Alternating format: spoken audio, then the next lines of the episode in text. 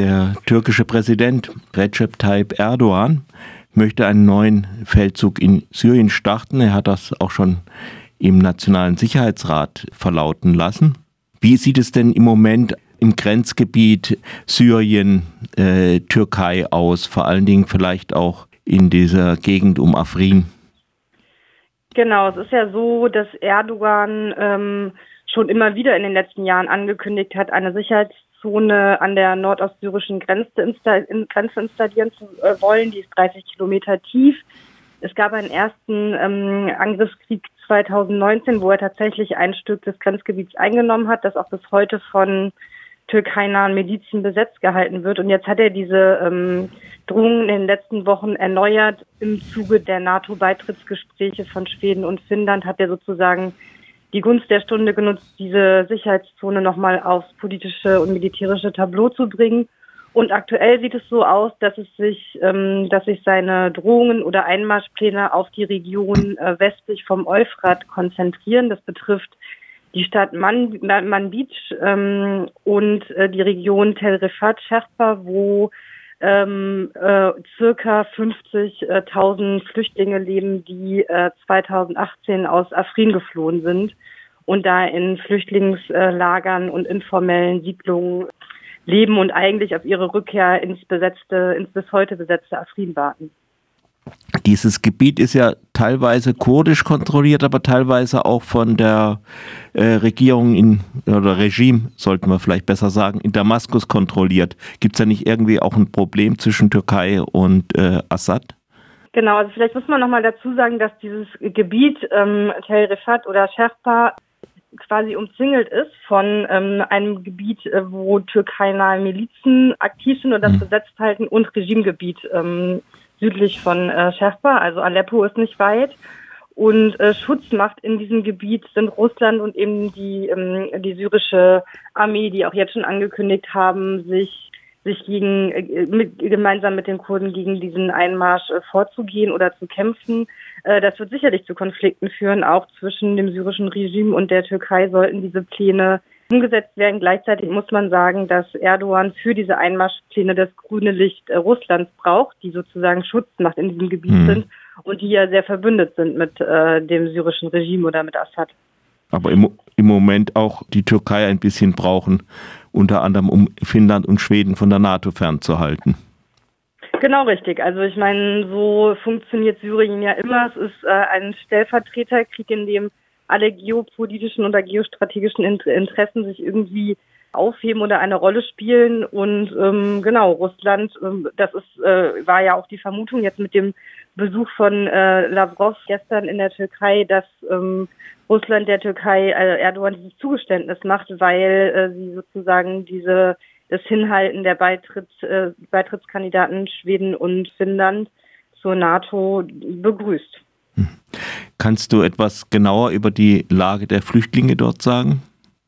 Ja, kann ich gerne machen. Ähm, Medico International unterstützt seit vielen Jahren den kurdischen Roten Halbmond. Das ist die, hm, ich würde sagen, Nothilf Nothelferinnenstruktur in äh, Nordostsyrien, die ähm, für Gesundheitsversorgung zuständig sind, in Krisen- und Not äh, Notsituationen helfen, aber eben auch die Flüchtlingsversorgung machen und die damals 2018, als äh, der türkische Einmarsch in Afrin stattgefunden hat, ähm, bis zuletzt in Afrin waren ähm, und die Menschen äh, aus Afrin evakuiert haben und ähm, eben in dieses Gebiet gebracht haben, äh, Sherpat Herifat, wo diese über 50.000 Flüchtlinge, man weiß es, das wissen auch unsere Partner nicht genau, äh, wie viele Flüchtlinge äh, es eigentlich sind, ähm, in Sherpa äh, untergebracht haben, das Flüchtlingslager dort aufgebaut haben. Das, ähm, da hat Medico auch am Anfang unterstützt. Also wir haben Gelder zur Verfügung gestellt, dass der kurdische Halbmond äh, kleine Kliniken aufbauen konnte. Und ähm, der Halbmond ist dort bis heute mit etwa 100 Mitarbeitern aktiv und kümmert sich eigentlich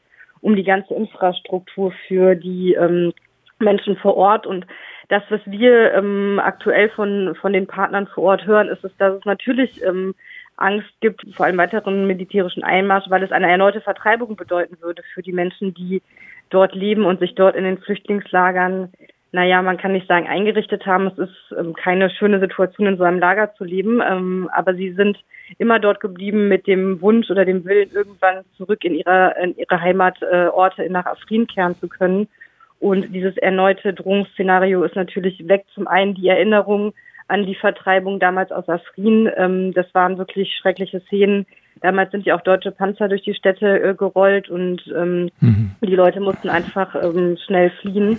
Genau, diese, dieses erneute Drohungsszenario macht natürlich Angst, schafft große Unsicherheit, ähm, vor allen Dingen, weil auch schon jetzt immer wieder Drohnenangriffe in der Region stattfinden. Also es ist nicht so, dass es dass sie ähm, nichts davon mitbekommen, sondern dass es schon sehr aktuell ist, diese, aktuell, diese, diese Drohgebärden. Ja, Bemerkung am Rand, dass Sie einmal an die deutschen Panzer, die nicht in den Donbass dürfen.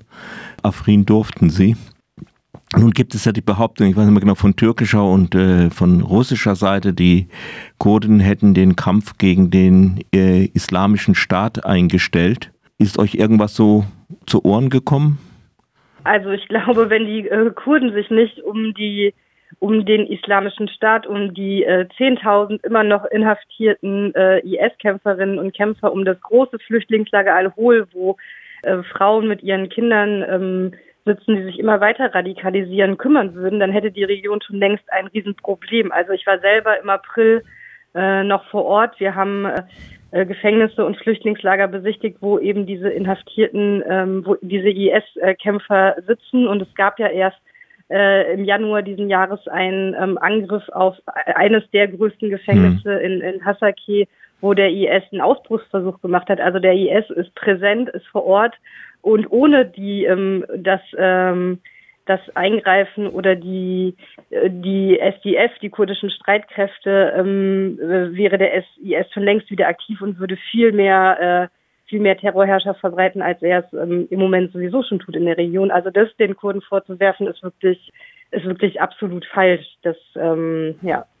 SDF, äh, Syrian Democratic Forces, eine Miliz, die hauptsächlich von Kurden geführt wird.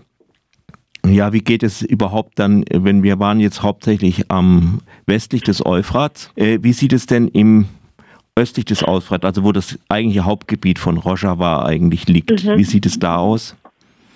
Naja, also ich meine, in diesem Grenzstreifen, den äh, Erdogan immer ankündigt, einnehmen zu wollen, liegen die großen, ähm, symbolträchtigen, aber auch so wichtigen Städte, Kobani, weiter östlich, äh, Kamischlo, ähm, Derek und so weiter. Also die Menschen vor Ort haben akut, oder das ist das, was mir mitbekommen, akut keine Angst, weil sie, glaube ich, schon äh, es gewöhnt sind, mit diesen Drohungen zu leben. Mhm. Aber es wäre natürlich ein, es wäre dramatisch, sollte es auch in diesen Gebieten zu Einmarschversuchen kommen. Es würde 100.000 Leute betreffen in einer Region, die eh schon sehr gebeutelt ist und der aber auch Wiederaufbau stattgefunden hat. Das darf man nicht vergessen. Also in Kamischlo ähm, sind große Gesundheitszentren inzwischen entstanden. Ähm, die Region gibt es inzwischen seit äh, fast zehn Jahren. Also es ist dort auch was entstanden und passiert, was unbedingt erhaltens- und schützenswert ist. Und es wäre wirklich ähm, mehr als fatal für die gesamte Region, wenn diese Gebiete